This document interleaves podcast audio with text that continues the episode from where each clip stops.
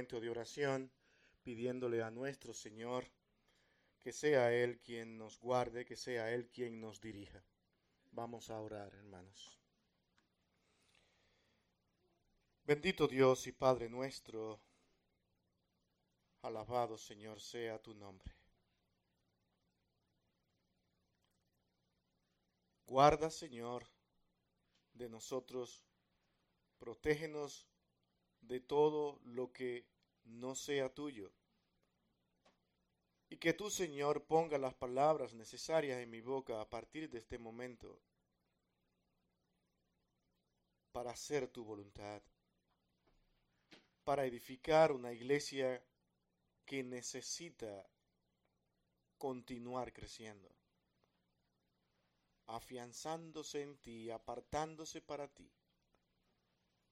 Ayúdanos, Señor, porque te lo pedimos, oh Dios, en el nombre de nuestro Señor Jesucristo. Amén y amén.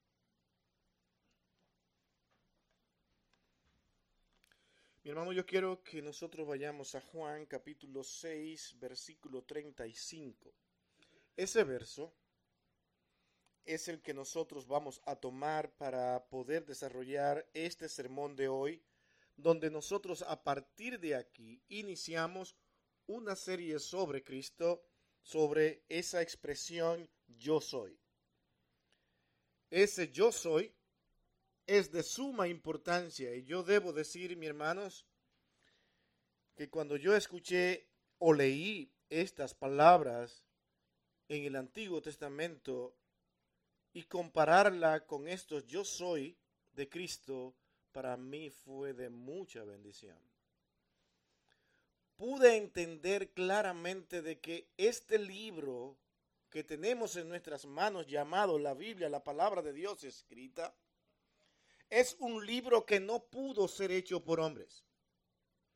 Es un libro donde Dios ha mostrado que todo ha sido organizado perfectamente por Él es un orden que Él mismo hizo con el propósito de mostrarnos a nosotros su plan de salvación. ¿Cómo Él salvaría a la humanidad después de caer en una condición de pecado como la que ha caído? El ser humano mismo se ha encargado de demostrar cuál es su condición con sus actitudes, sus maneras de comportamiento, que está completamente en pecado. Vive para el pecado. Ama el pecado. Y esta expresión que encontramos en este texto de Juan 6:35, Jesús ahora las dice de la siguiente manera, y nosotros vamos a estar analizándola en esta ocasión bajo tres encabezados. La fuente, Jesucristo es la fuente de vida, Jesucristo es el sustentador de la vida y el último encabezado, Jesucristo nos da satisfacción. Vamos a leer este texto cuyo título hemos tomado del mismo pasaje o del mismo texto, que es el siguiente. Yo soy el pan de vida. Jesús dijo, yo soy el pan de vida, el que a mí viene nunca tendrá hambre, y el que en mí cree no tendrá sed jamás. El pasaje que yo le mencioné antes, que para mí fue de mucha bendición y que me ayudó a ver la escritura como un libro no hecho por los hombres, sino por Dios, es el pasaje de Éxodo capítulo 3, 14. Éxodo 3, 14. Noten estas palabras aquí. Y respondió Dios a Moisés, yo soy el que soy. Y dijo, así dirás a los hijos de Israel, yo soy, me envió a vosotros. Qué extraño. Todos nosotros esperamos para identificar a alguien un nombre con el cual podamos llamarle e identificarlo. El asunto es que Dios no tiene un nombre para identificarse. Él simplemente es. Podemos ver a Dios a través de sus atributos, Podemos conocer a Dios en lo que Él hace por toda la creación, en lo que Él continúa haciendo para salvar a la humanidad. Sin Él nada de lo que está hecho ha sido hecho. Él es el, ejecutor de todo cuanto existe. Él se presenta como el dueño y señor de todo. Él, yo soy. Y eso va a ser importante para esta serie que estamos teniendo de esa expresión, yo soy, dicha por Cristo. Me llama también la atención este pasaje de Juan 8, 58, cuando él dice, antes de que Abraham fuese, yo soy. Vamos a leerlo. Jesús dijo, de cierto, de cierto os digo, antes que Abraham fuese, yo soy sorpresa. ¿Quién es este? ¿Qué está diciendo?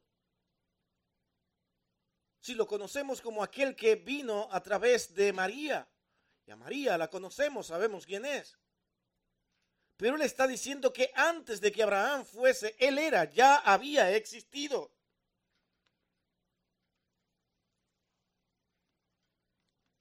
Sus enemigos por esta, este tipo de enseñanza procuraron muchas veces apedrearle. El desprecio a la verdad, incluso una verdad profetizada, enseñada, esperada, pero cuando llega no la aceptan. Lo que indica claramente que el corazón del hombre inclinado al pecado busca y quiere lo que él desea, no lo que Dios mismo quiere para los hombres.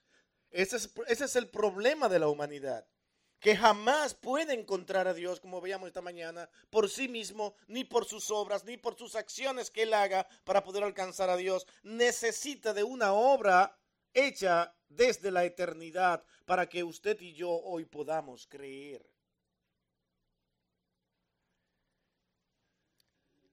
Tenemos ocho declaraciones de yo soy de Cristo. Siete de ellas las encontramos en el Evangelio de Juan. Y la vamos a estar mirando. Así es que, mis hermanos, voy a suplicar en toda esta serie que tengan paciencia. Van a escuchar mucho el yo soy. Pero cada declaración tiene algo sumamente importante para nosotros como iglesia, para los hijos de Dios, para aquellos que aún no le conocen. Las declaraciones están hechas. El hombre ahora las escucha, las acepta y se la apropia a su vida o la rechaza, rechazando de la misma manera a Cristo para vivir como él piensa y desea y pierde la oportunidad de poder un día reunirse con el Dios y Creador de todo el universo, el cual se llamó Yo Soy yo soy el que soy. Dile que yo soy me envió.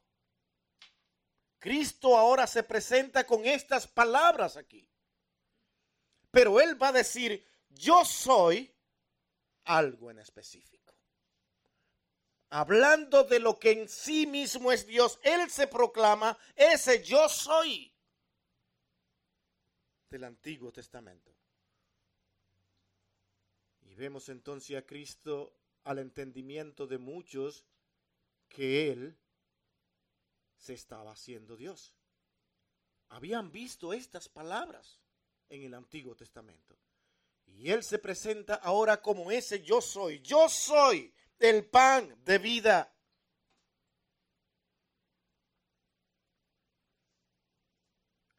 ¿Qué significa esta declaración? Y cómo se aplica a nosotros. ¿Qué significa esta declaración, pan de vida, y cómo se aplica a nosotros? ¿Cuántas veces usted no la ha leído? ¿Verdad que la ha leído muchas veces? ¿De qué está hablando Cristo y qué podemos nosotros encontrar para edificar nuestras almas y estar preparados reconociendo nuestra condición como pecadores y poder acudir a Cristo, ya que Él dice que Él es el pan. Vamos a ver en primer encabezado para que vayamos entendiendo de qué estamos hablando y qué es lo que estas palabras nos quieren enseñar. primer encabezado, Jesucristo es la fuente de la vida. Todas las cosas por Él fueron hechas. Cristo involucrado ahí. Es lo que dice el texto. Ya antes le había dicho que Él, que antes que Abraham fuera, Él es. Ahora va directo y le dice que todas las cosas por Él fueron hechas, dice Juan, declarando esto a todos los oyentes. Noten este pasaje de Juan 1.3, cómo lo dice Juan, cómo lo declara. Todas las cosas por Él fueron hechas y aún nada de lo que ha sido hecho fue hecho.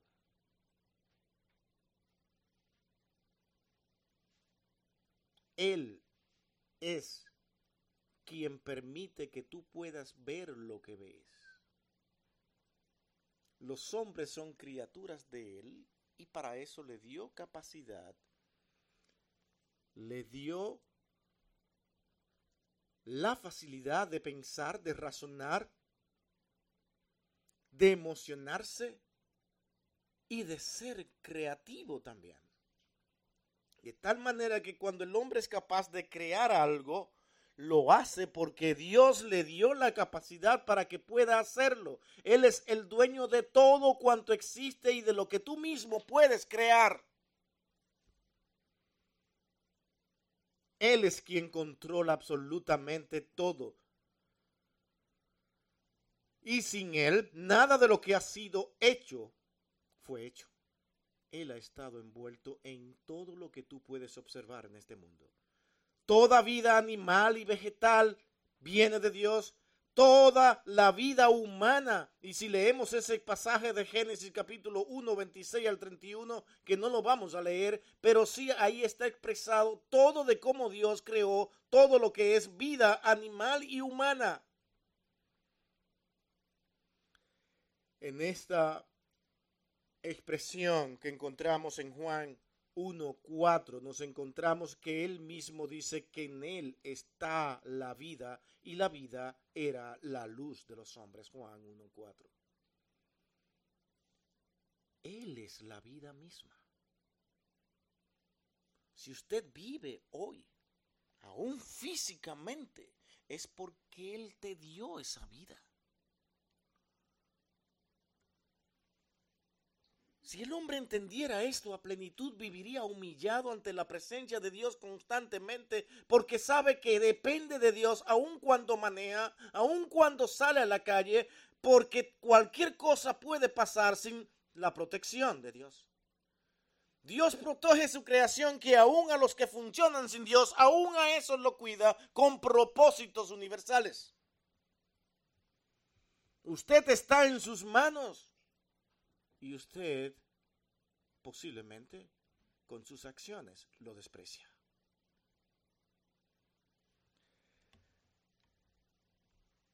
Encontramos en la Biblia algo sumamente importante. Y es un libro que respeta la vida humana. Es un libro que en cada expresión hace notar lo importante que es esa vida que Dios dio a todo cuanto existe. Pero el hombre va de frente contra Dios y contra la vida misma que Dios ha creado.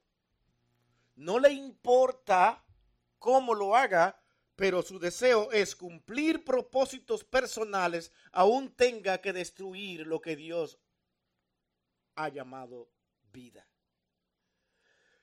El aborto no es más que interrumpir el proceso de la vida proporcionado por Dios. Desde el inicio mismo que ese ser está naciendo en ese vientre, hay vida. Cuando el hombre lo interrumpe, lo que está diciendo, no me importa Dios, me importo yo misma como mujer y sí quiero abortarlo, no me importa. Sea la manera que sea, si Dios te permitió tener un niño, esa vida no te pertenece a ti, le pertenece a Dios. Pero yo tengo derecho a tomar mis decisiones sobre mi, mi propio cuerpo, sí, sobre tu cuerpo, sí, pero no el del otro, que no es el tuyo. Pero al hombre no le importa esto y trata de traer una nueva moral al ser humano donde parece ser mejor que Dios y lleva a cabo sus planes con tal de interrumpir la vida. Otra cosa es la eutanasia. Terminar con la vida antes del tiempo establecido por Dios para todo ser humano. Un ser humano lleno de depresiones, de angustia, comenzó a, despreciar su propia vida, tal vez no tiene el valor para eliminarse él mismo, pues procura que a través de algún método sencillo, fácil y cómodo, alguien le proporcione morir. El que se presta a esto está en pecado frente a Dios, sea cual sea la razón,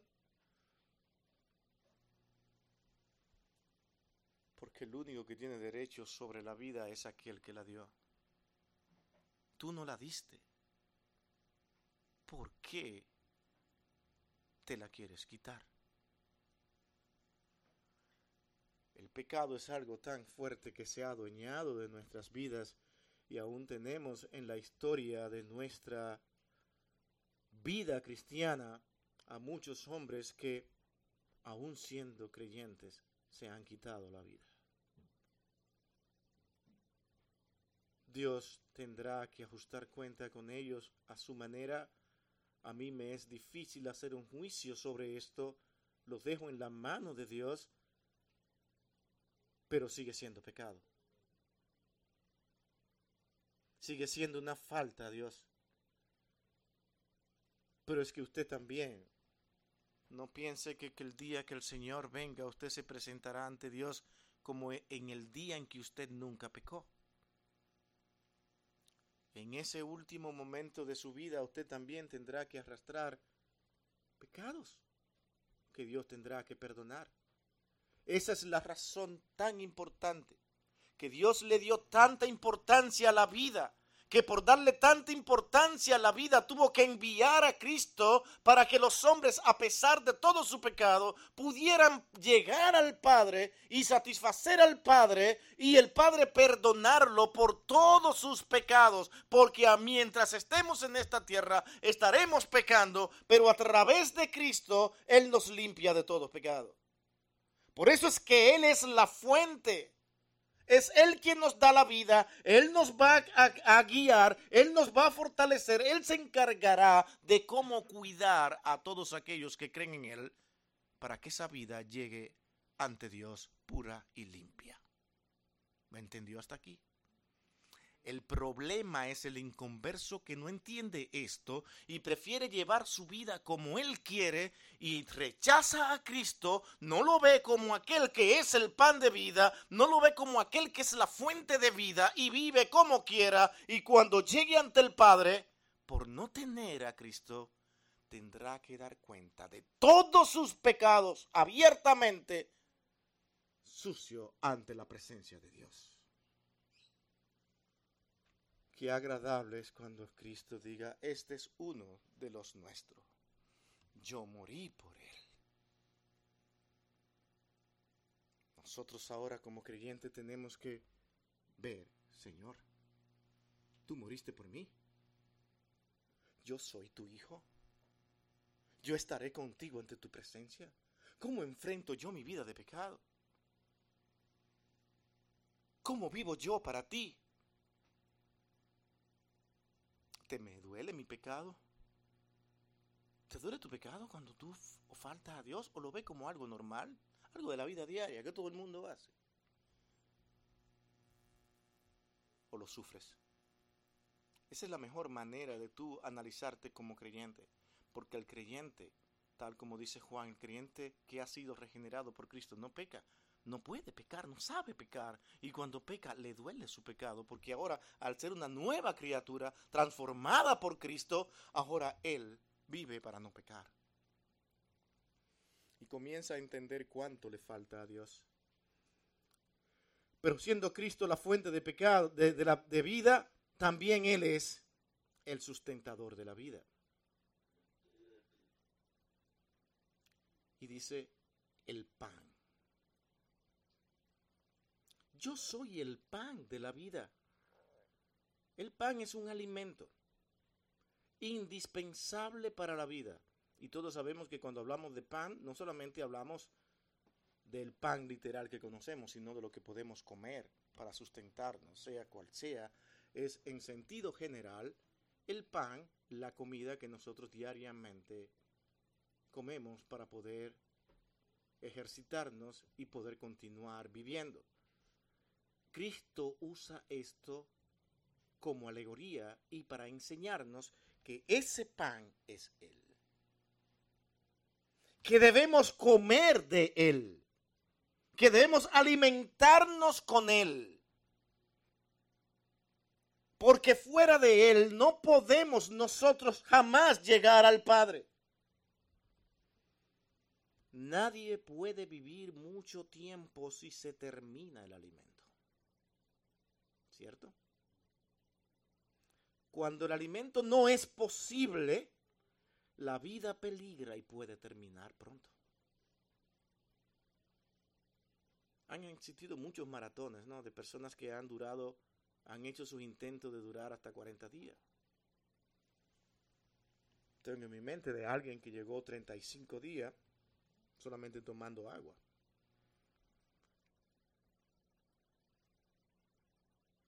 Pero la realidad es que sea cual sea el tiempo, el tiempo, el cuerpo se va desgastando. Ya yo sé que aquí hay muchos que dicen yo jamás podría aguantar eso. Ya yo estoy por terminar y quiero irme a comer. Y además se están hablando de comida ahora. Ya me dio hambre. Necesitamos comer. Si no comemos, desaparecemos. Los que sufren de anorexia, ¿qué pasa con ellos? Su vida se desgasta, se va destruyendo hasta desaparecer si esta enfermedad no se trata a tiempo. Dios provee de alimento para sustentar a la humanidad. ¿Usted se ha fijado en algo? Que lo que el hombre come, todo es de la mano de Dios.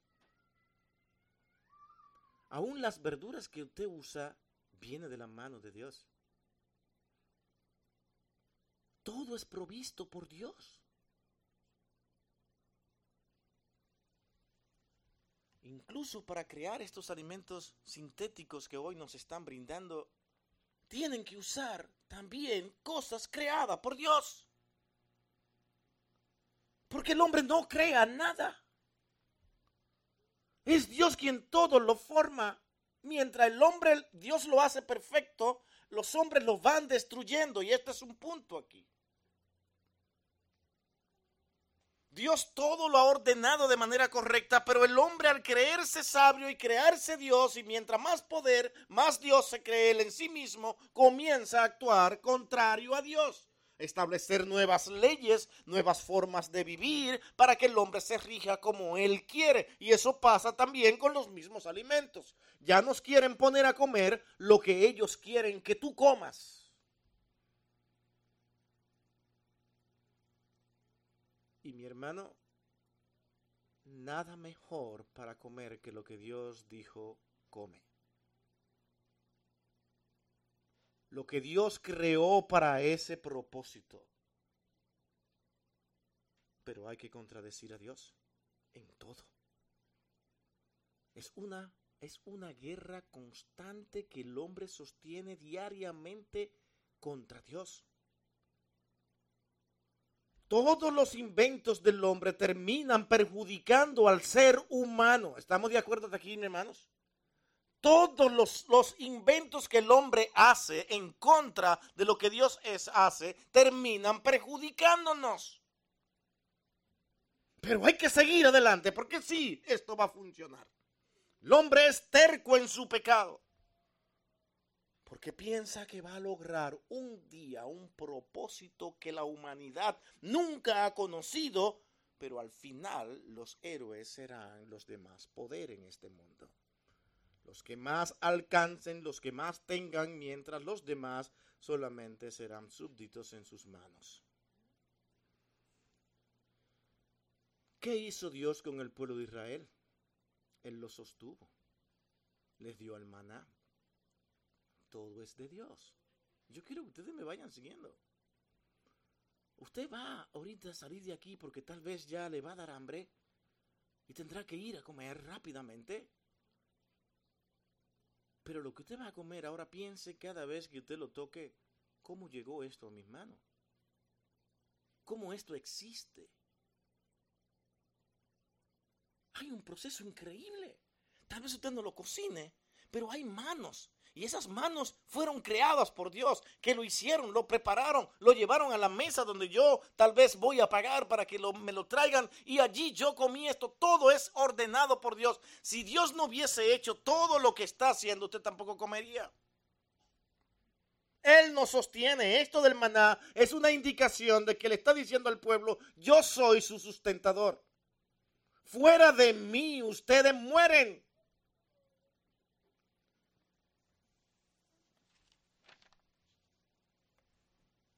Elías recibió alimento de una viuda en tiempo de mucha hambre y de forma milagrosa. Porque así es Dios. Ustedes tienen la confianza y la seguridad de que Dios cuando dice que sus hijos no mendigarán pan, Él lo cumple. Hermanos, esto no es un juego. Tal vez usted continúe incrédulo con esto porque tal vez se ha visto en situaciones muy difíciles. Pero en esos momentos en que usted dice, Señor, te necesito, no tengo que comer. Una de las pruebas de que Dios contestó su oración es que usted está aquí todavía. Porque si no hubiese contestado su oración, usted no estuviera aquí. El problema es que igual que el pueblo de Israel, nosotros queremos que Dios lo haga a nuestra medida y a nuestros deseos. Ese es el problema de la humanidad con Dios. Señor, yo te amo, yo creo en ti, yo confío en ti, pero necesito que tú lo hagas de esta manera. Y le ponemos las condiciones a Dios. Si Dios hace esto y esto conmigo, entonces yo sí le sirvo. Además, Dios como que no me quiere. Y vivimos en un sinnúmero de excusas que la vamos a seguir fabricando hasta que llegue el final de tus días y te encuentres en la eternidad con Dios. Y la pregunta ahora es, ¿qué le dirás tú a Dios? ¿Más excusas? No esperes buscar de Dios poniéndoles condiciones a Dios. ¿Qué hizo el pueblo de Israel cuando le llegó el maná? Maná hoy, maná mañana, otra vez más maná. Dice, pero ¿y qué pasó? ¿Y qué cosa es esto? Ya estamos cansados de este pancito. ¿No es ese el ser humano? Le pusieron, como nosotros decimos en buen lenguaje coloquial, le pusieron la cabeza loca al pobre Moisés. Yo no soy que lo estoy haciendo, diría Moisés, es Dios, reclámenle a Dios, pero tú eres el que habla con él, ve y habla, le dice, ya queremos comer carne. Dios le envió carne. Cuando vieron aquello, dice, wow, Dios es buenísimo, es tremendo. Pero hay un detalle. Dios le dijo, no guarden nada. Todavía el propósito es el mismo. Yo soy quien los sustento. Dejen la avaricia. No vayan más allá. ¿Qué hicieron ellos? Aguardar. ¿Le creyeron a Dios? No. Igual usted muchas veces. La desconfianza en que Dios es el sustentador es el problema del hombre. Porque eso le lleva a acudir a otros métodos. Sí, yo creo en Dios, pero fíjate lo que me están ofreciendo ahora. Esto es tremendo. Lo que ellos dicen es verdad, pero lo que están diciendo es en contra de Dios. Pero como me soluciona problemas inmediatos, yo me voy con las filosofías y las normas de los hombres. Porque mis problemas se resuelven ahora más rápido. Vivimos hoy en tiempos incluso en que la inmediatez es lo más aceptado por el hombre. Mientras más rápido, mejor. Usted no se ha fijado en cómo anteriormente, algo sencillo, no sé si lo ha notado, lo que han vivido ciertos años, lo que ahora somos, ¿cómo que le llaman? Baby boomers. A nosotros lo que ya somos ya más ancianitos, ¿no? Lo que hemos vivido ese tiempo, veíamos cómo le poníamos incluso las caricaturas a los niños, eran más tranquilas, con más tiempo para ellos pensar, analizar una maraquita, una cosita. Ahora usted está que usted le da una maraquita a un niño y se la tira, porque no, quiere el celular, algo rápido. Algo que me haga ver rápido. Todo está más movido, todo lo que crean es más movido porque necesitan a las personas en esa actitud. No pienses, no reacciones, todo lo queremos rápido. Las personas en la calle es increíble como tú te observas. Si tú floja un poquito el acelerador, el que viene atrás comienza a pitarte y se te pasa, se te cruza y causa accidente muchas veces. Estamos desesperados. Vivimos como que tenemos que llegar más pronto que nadie a los lugares.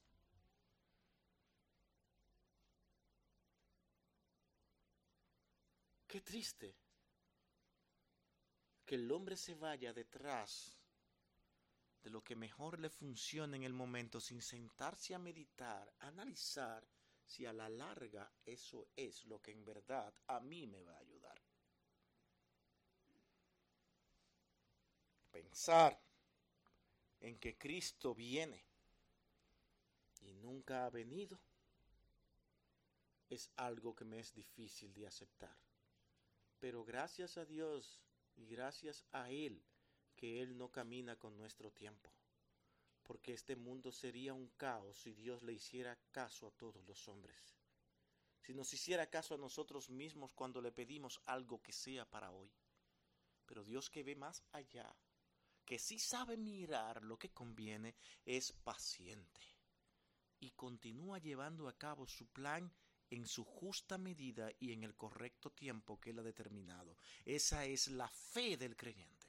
El creyente entiende que Cristo es el pan de vida y espera que ese alimento y ese sustento que ahora Él es continúe eh, siendo eficaz en mi vida, que Él me dé lo que Él considere en su tiempo, en su momento, y yo continuar creciendo en esta vida cristiana alimentado por la palabra de Dios y no por las filosofías y técnicas de los hombres.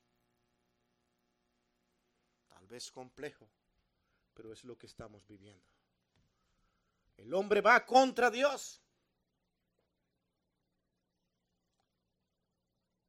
Y nosotros los creyentes esperamos en Cristo.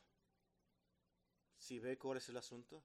Los hombres van muy rápido haciendo lo que quieren hacer, Dios se toma el tiempo necesario. La pregunta, ¿yo estoy dispuesto a caminar con Dios en el tiempo de Dios o en el tiempo de los hombres? Este es mi punto. Porque es que muchas veces queremos las cosas ya.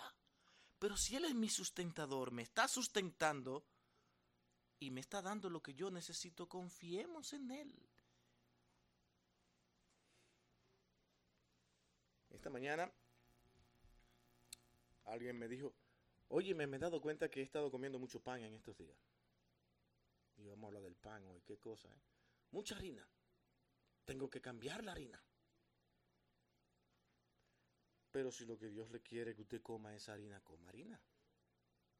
Él sabrá cuándo cambiársela. Haga su esfuerzo por cambiarla a las tortillas, que también es harina. Pero pídala de maíz, pero que también es harina. Ah, no, tampoco tortilla ni maíz. ¿Qué voy a comprar? Es que no sé comer otra cosa. Ahí siguen la protesta. ¿Se fija que el hombre nunca se satisface? siempre quiere algo más, algo extra. Haga su esfuerzo para entonces querer lo que usted quiere, pero asegúrese de que en verdad usted está en la capacidad de comprar esto o aquello. Si no lo tiene, Dios le está diciendo, confórmate con lo que yo te doy ahora y tú vas a estar sustentado. Mi hermano, todos vamos a crecer y a caminar en la vida cristiana sustentado por Cristo, pero caminando con Él. No sin Él, caminando con Él. No sea tan rápido. Muchos no están aquí en esta congregación porque están viviendo su vida, buscando sustento material por otros lados, sin buscar el sustento espiritual, que es lo más importante. Lo están haciendo a su manera. Quieren vivir a su forma. Dios no existe en sus mentes para ello, a pesar de que digan que Dios existe. Yo sí creo en Él. No es creer, porque aún los demonios creen y tiemblan ante la presencia de Dios, pero están condenados. El asunto no es creer que Dios está ahí, es caminar con Él, ser obediente a Él, creerle a Él. Él es mi sustentador, en Él yo confío.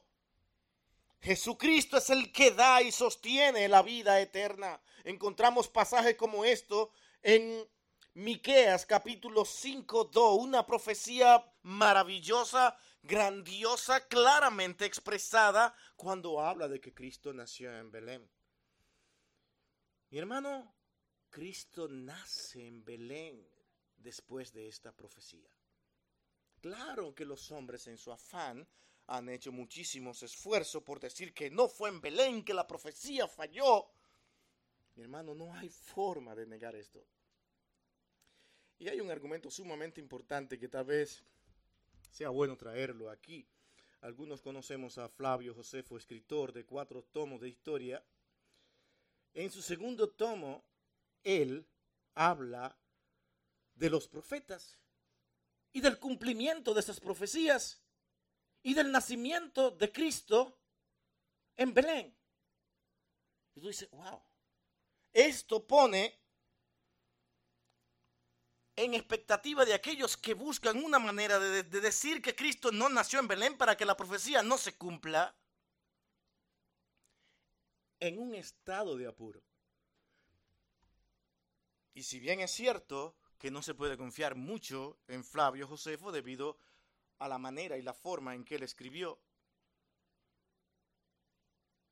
Flavio Josefo en sus inicios, que aparece prácticamente al conocimiento público, aparece, aunque en su principio muy preocupado por la actitud de los elotes, que eran los que se oponían al imperio romano, él también entra con ellos y se convierte incluso en uno de los que organizó un grupo y dirigió un grupo para luchar contra Roma.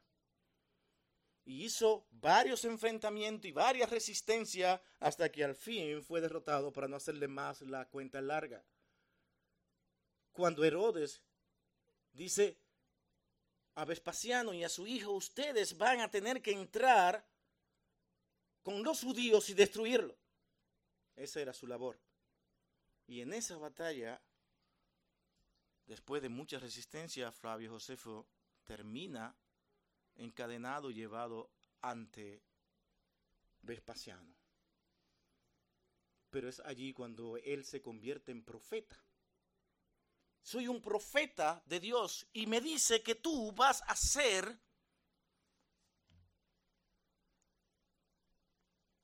emperador y tu hijo.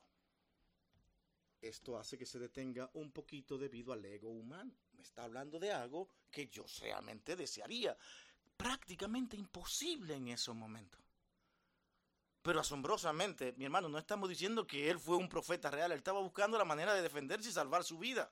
Y la mejor manera era acudiendo al ego. Pero pegó. Porque no mucho tiempo después, a Herodes lo hicieron matar. Él mismo se suicidó debido a un complot que había contra él. Vespasiano queda como emperador. Sueltan a Flavio, que no es su nombre original, sino que ahora le cambian el nombre y le ponen un nombre de toda esa jerarquía romana, Flavio Josefo. Flavio Josefo era un nombre dado por los romanos y con el que usted y yo lo conocemos. El caso es que debido a eso, él ahora tiene libertad para escribir, protección del imperio, y comienza a escribir todo, pero sin ofender al imperio. Y esa es la parte más complicada que a Flavio hay que escribir, hay que ir, leerlo con mucho cuidado. A eso se aferran muchos. Dicen, pero es que no son confiables los escritos porque estaban inclinados a proteger el imperio romano, si el imperio romano, pero no a los judíos. No tenía por qué proteger a los judíos, ni tampoco tenía razón para decir algo que no había sucedido. Y hay un sinnúmero de razones y cosas que podríamos citar aquí. Solamente cité a Flavio para confiar en esos escritos antiguos que son los más cercanos a esa vida de Cristo, para que podamos entender este pasaje de Miqueas capítulo 5, 2, cuando en verdad él dice que él nacería en Belén y mi hermano nació en Belén, como profecía. Dice, pero tú, Belén, Efrata, pequeña para estar entre las familias de Judá, de ti me saldrá el que será Señor en Israel y sus salidas son desde el principio, desde los días de la eternidad. ¿Lo quieren más claro? Hablando de ese Mesías y de aquella nación. ¿Sabe lo que significa Belén? Casa de pan. Oh, casualidad. Es que Dios estaba diciéndonos algo a todos nosotros. en esa casa del pan nacerá el que en verdad es el proveedor de la vida y del sustento de los hombres. Nosotros vivimos y si vivimos con Cristo, creyéndole a Él que es el sustentador de la vida, ¿qué es lo que vamos a tener? Vida eterna. Si ve cómo todo va quedando organizado en la escritura con lo que se nos está diciendo. Es el dador de la vida. Los hombres abandonan al dador de la vida y mueren eternamente. Los que aceptan y vivir con Cristo, obedecerle a Él y tenerlo como sustentador, ahora pasan a tener la vida eterna juntamente con Él. No morirán jamás. El pan que nosotros, que nosotros tenemos en la Santa Cena cada mes y que citamos ese pasaje tan conocido de Corintios capítulo 11, 24, es otra indicación de lo que el Señor nos está queriendo dejar dicho. Pero todavía no lo entendemos, no nos resistimos a entender lo que se nos está diciendo. Y algunos dicen, este pan se convierte en el mismísimo cuerpo de Cristo. Eso no es lo que está enseñando. No es va a ser más efectivo porque yo con una oración y clamo al cielo, ese pan que usted están comiendo, están comiendo el mismo cuerpo de Cristo y la sangre del mismo Cristo, no tiene un significado más allá de lo material. Por eso el Señor dice en este pasaje de 1 Corintios 11, 24, de la siguiente manera, y habiendo dado gracias, lo partió y dijo, tomad, comed, ¿qué dice? Esto es mi cuerpo, que por vosotros es partido, haced esto en memoria de mí. Esto es mi cuerpo, yo soy ese pan de vida. Si ustedes viven para alimentarse de mí, se van a fortalecer, van a crecer en su vida espiritual, van a dar gloria a Dios mientras estén subsistiendo en esta tierra. No te apartes de mí para seguirte a ti mismo, para amarte a ti más que a Cristo. Son tantas cosas que nosotros muchas veces no vemos a pesar de decir somos creyentes. Hay actitudes donde tú desprecias a Cristo como el pan de tu vida, como el sustentador de tu vida.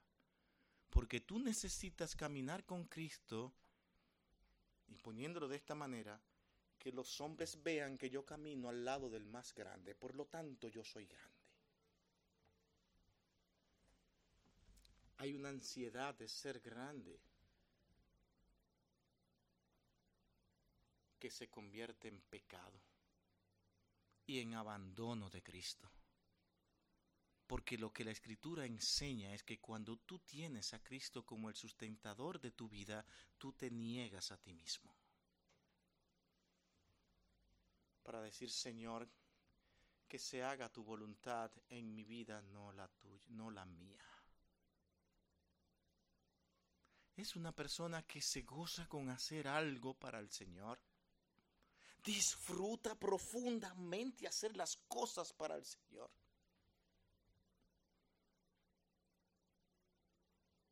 Y se goza cuando alguien reconoce lo que hace, pero hay un detalle. Él no está esperando la alabanza. Él no la espera. Un pastor puede enseñar la importancia que tiene que nosotros reconozcamos a los demás sus labores. Porque eso es un deber de todo creyente. Pero ese creyente no hace nada para ser visto. Ese es el problema. Y usted cuando lo va a hacer, hágalo porque en verdad está profundamente convencido de que eso es así. Porque si lo va a hacer por cumplir, también cae en pecado. Porque Dios lo ve voy a hacer sentir bien a esta persona. Tú a ver cuando le diga esto lo bien que se va a sentir. Y Dios te dirá, ¿para qué lo haces? Él no lo necesita. Él está muy conforme con lo que yo le estoy dando y con su servicio a mí. Incluso lo que estamos diciendo que cuando tú das una alabanza a alguien, el que necesita hacer eso eres tú, no el otro. ¿Me doy a entender? Eres tú que lo necesitas hacer.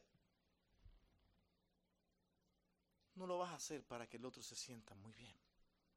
Porque todo lo que hacemos, ¿qué es lo que hacemos? No es para la gloria de Dios. Todo va a la gloria de Dios, no a nosotros.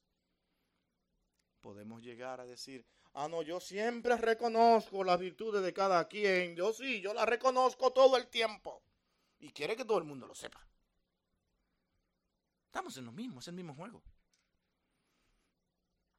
¿Se acuerdan de ese texto cuando aquellos discípulos llegaron al cielo y le dijeron, Señor, ¿cuándo fue que nosotros te dimos hambriento y te dimos de comer? ¿Cuándo fue que te dimos sediento y te dimos, te dimos de beber? Yo no me acuerdo de nada de eso.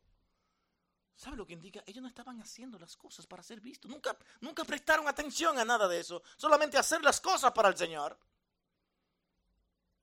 Y fue el Señor que le dijo, sí, lo hiciste. Y cuando lo hiciste a uno de ellos, a mí lo hiciste. ¿Sí ven? Es tan clara la escritura, pero estamos tan materializados que todo le damos una fórmula, le encontramos una fórmula material para justificar tantas cosas que solamente tienen un solo nombre, pecado. Es el pecado que controla nuestras vidas. Y nos olvidamos de que Cristo es quien nos sustenta, quien nos da el gozo. Mi hermano, si tú no eres gozoso en el Señor, por tenerlo a Él y necesita algo de los hombres, ¿tú estás en problema? ¿Algo tú me estás diciendo? Cristo no es suficiente para mí. ¿Eres tú de lo que te vas feliz cuando alguien te dice, wow, increíble, qué bien que lo hiciste? Sí, siéntase feliz, pero tú, tú estabas feliz antes igual.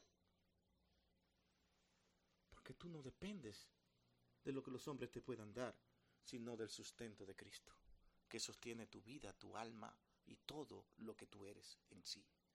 Es Él quien nos sustenta, es Él quien nos guarda, es Él quien nos da todo lo que tenemos. Tenemos razones para estar brincando de alegría todos los días de nuestras vidas, pero sin embargo no lo estamos muchas veces. Porque Cristo parece que no es el sustento nuestro. Sí podemos caer en depresión,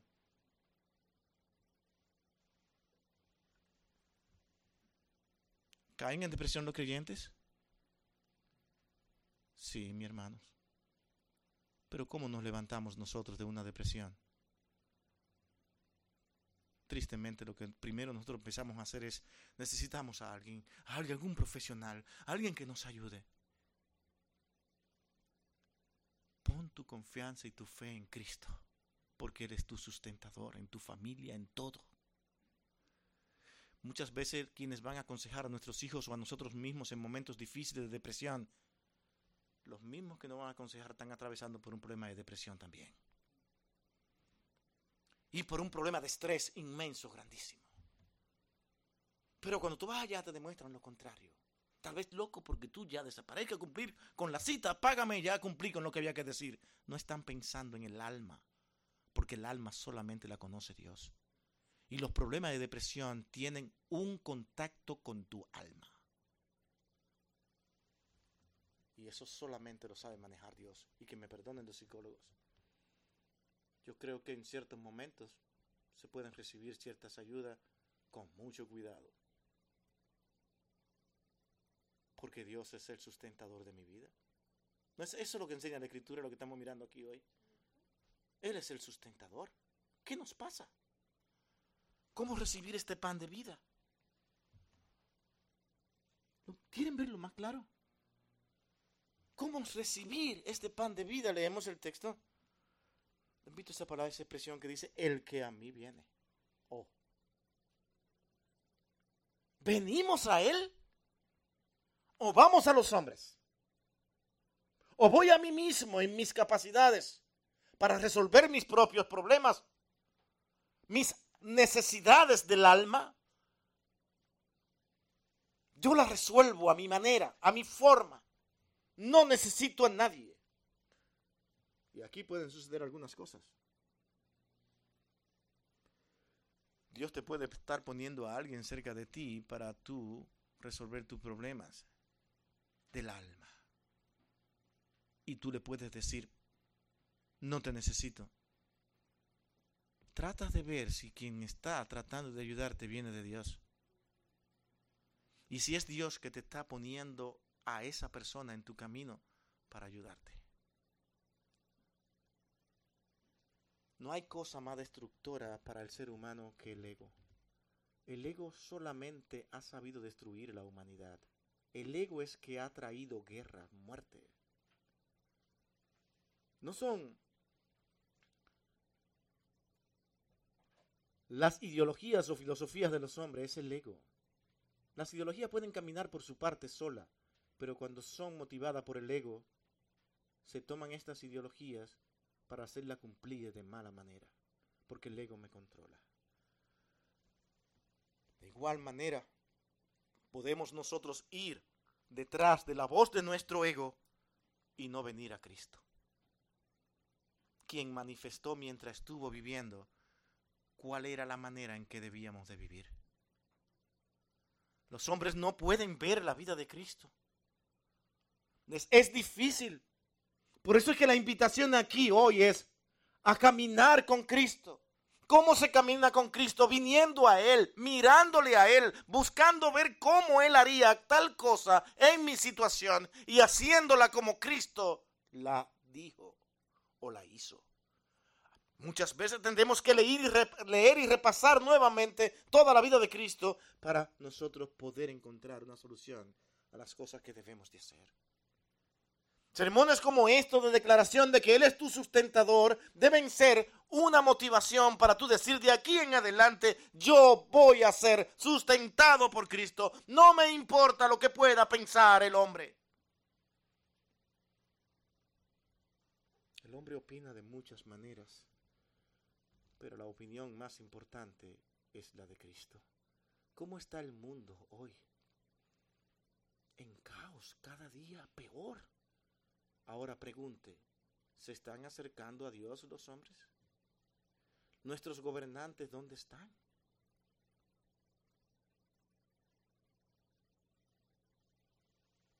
Ni a un Bukele como vi ayer, que es uno de los más aclamados por lo que está haciendo con la pandilla en El Salvador y todas esas cosas. Uh, él no está buscando de Dios. Está tratando de resolver un problema para su país.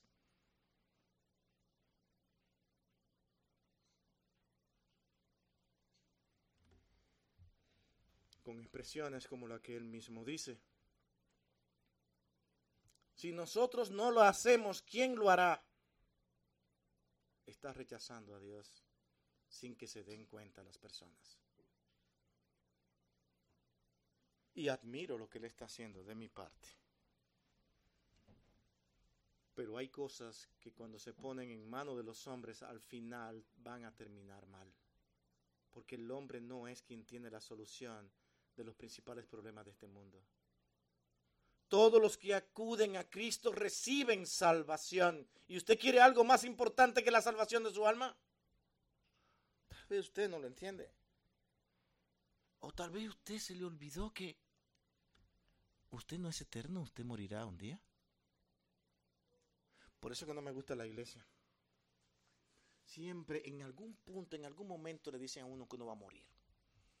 Yo llego feliz con muchas cosas que tengo que hacer, muchas metas. Y cuando estoy más contento me dicen, tú morirás.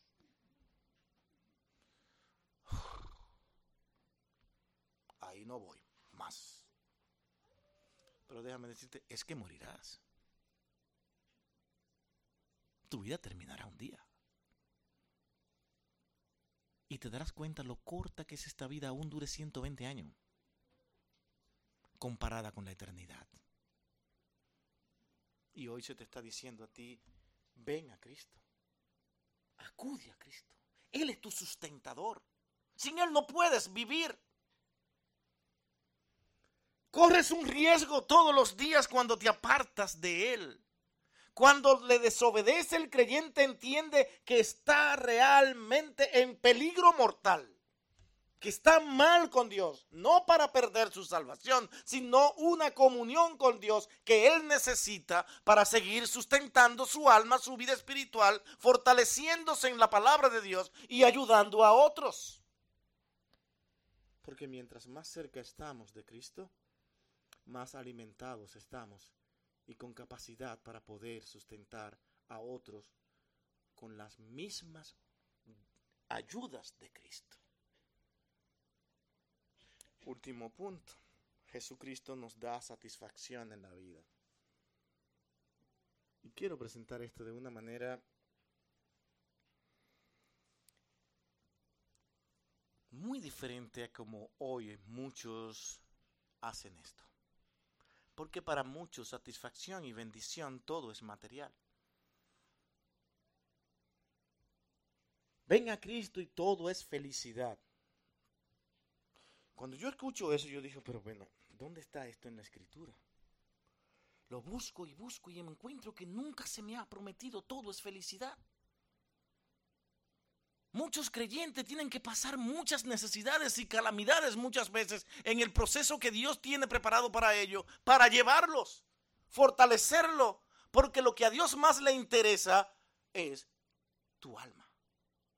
Pero Él te va a cuidar y te va a sustentar como hemos dicho hace un momento, no como tú quieres. Muchos te han pintado que tú estás bien con Dios si tiene muchas cosas materiales. Pero de aquí a cuando Dios le ha enseñado a sus hijos que una de las maneras en que Él se muestra estar con ellos es cuando le da cosas materiales. No la encontramos. Todo el tiempo, si tú vas al libro de los Efesios, te dice que nuestra herencia la tenemos juntamente con Cristo, pero todo es celestial. Todo lo que nos da es celestial. Bendiciones espirituales en los lugares celestes.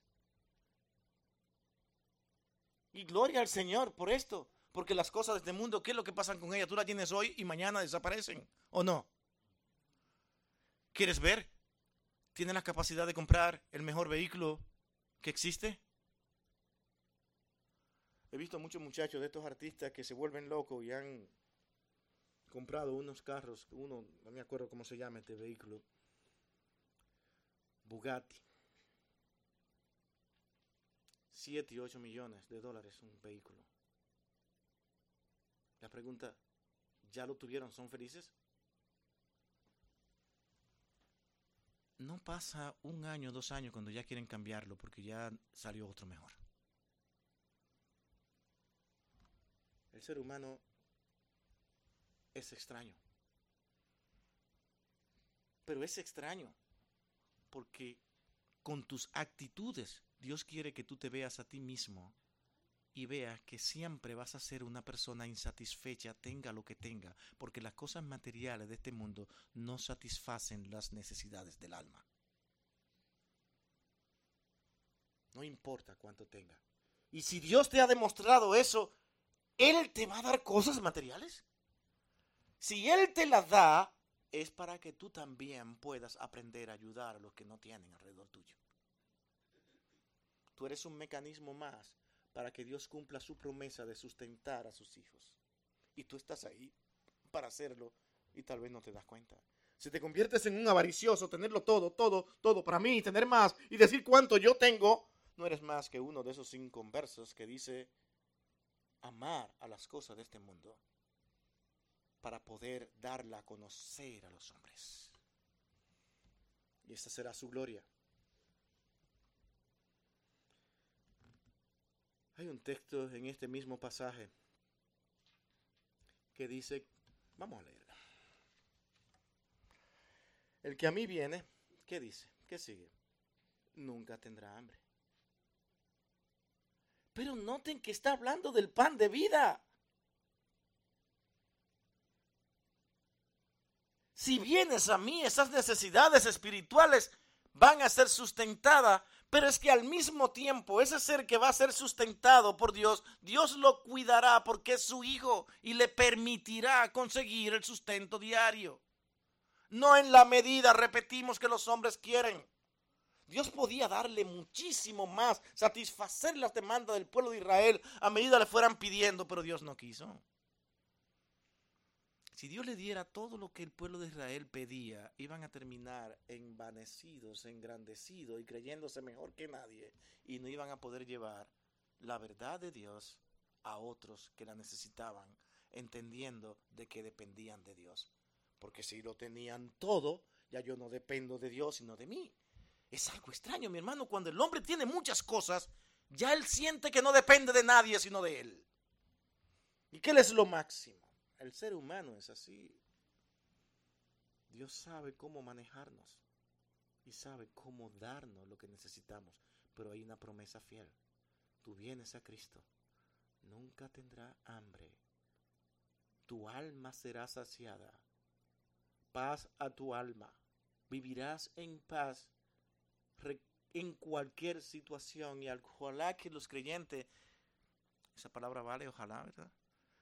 Quiera Dios que algún día nosotros podamos decir como Pablo, he aprendido a contentarme cualquiera que sea mi situación. Sé vivir en abundancia y sé vivir humildemente. Porque su vista no está puesta en esta tierra, sino en el cielo. Y esa es la expresión de la palabra de Dios aquí. Él es mi sustento. Yo, con tener sustento y abrigo, estoy feliz. Y Dios es tan misericordioso que, nos da más de lo que necesitamos. Por causa de nosotros mismos, por causa de nuestro pecado. Más de lo que necesitamos nos da. Cristo satisface todos los deseos internos del alma cuando son controlados en el orden y principios divinos. Todos los demás recursos fallan para satisfacernos. Todos la riqueza, la fama, todo falla, todo falla. Mi hermano, no estamos, es que nada más hay que verlo, no, es que seguimos ciegos, lo vemos y seguimos detrás de lo que queremos. Y todo le falla al hombre. ¿Ustedes creen que esos grandes millonarios de este mundo son felices? Tienen muchos problemas del alma.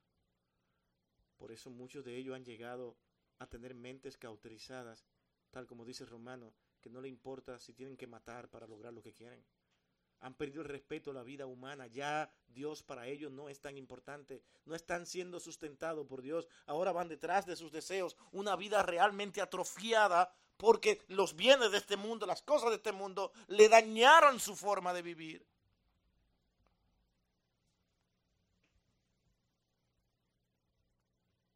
Quiera Dios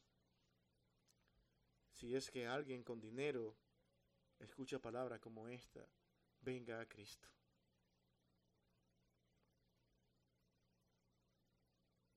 Entregue su vida a Cristo. ¿Usted cree que el Señor le estaba diciendo a aquel rico cuando le dice ve y vende todo lo que tiene y dalo a los pobres? Le estaba diciendo que así tienen que ser todos los creyentes. Él estaba yendo a su corazón. Porque sabía que no lo iba a hacer. Cuando nuestro corazón se aferra a las cosas de este mundo, ya no saben cómo venir a Dios. Y ojalá que alguien pueda independizarse. Que los ricos de este mundo puedan mirar al Señor. ¿Ustedes se imaginan que todos los más poderosos de este mundo estuvieran clamando al Señor? Piense, ¿qué mundo tendríamos? No son las ideologías lo que van a cambiar al mundo. Lo único que va a cambiar al hombre es la mentalidad de Cristo. Pensar como Cristo. Vamos a seguir diciendo esto mientras tengamos vida, porque el mundo necesita a Cristo. Los creyentes necesitamos a Cristo. Jesús también satisface la sed interna. No tendrá sed jamás. Esas ansiedades, esas angustias, la sed interna lleva a muchos al alcohol y a las drogas. La sed interna empuja a otros a la codicia y a la lujuria. Nada de esto satisface ni podrá ayudar en las necesidades internas del ser humano. La verdadera satisfacción solo la encontramos en Cristo.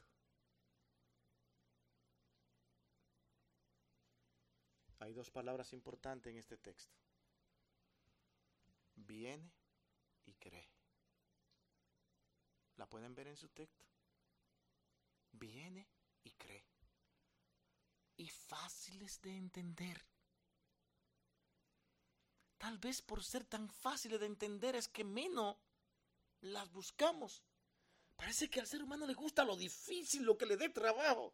El Señor te dice, venid a mí todos los que estéis cargados y cansados, y yo les haré descansar.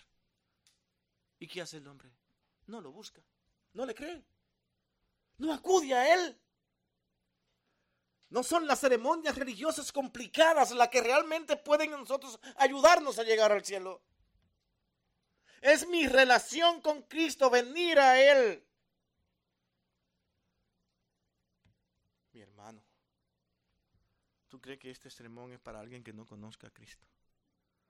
Te digo a ti que eres creyente, ven a Cristo y cree en Él. Y a las personas no creyentes le voy a decir algo diferente. Ven a Cristo, ven a Él. Las mismas cosas. Porque todo ser humano necesita de Cristo. Porque Él es el pan él es el pan de vida. No hay más que decir. Vamos a orar. Bendito Dios y Padre nuestro. Gracias por ser nuestro sustento. Y vengo delante de ti con mi corazón en las manos cuántas veces no me he sentido triste, muchas veces angustiado. Pero Padre, tú que me escuchas, tú sabes cómo he recibido el consuelo de tu parte, como veíamos la semana pasada. Ser consolado por esa obra maravillosa que Cristo hizo, de poder confiar en ti, y hoy nosotros mirar este primer yo soy de Cristo, donde abrimos diciendo que Él es el pan de nuestras vidas, el sustentador y el que satisface esas necesidades del alma cuando nadie puede satisfacerla. Gracias Señor amado. Gracias porque me has permitido creer y confiar en ti ayúdame a vivir el resto de mi vida aferrado a ti, Señor. Jamás apartarme de ti, sino vivir para ti y para tu gloria. Y que mis hermanos en Cristo puedan sentir esa misma necesidad. Porque te lo pedimos, Señor, acudiendo a las misericordias del nombre de Cristo. Amén y amén.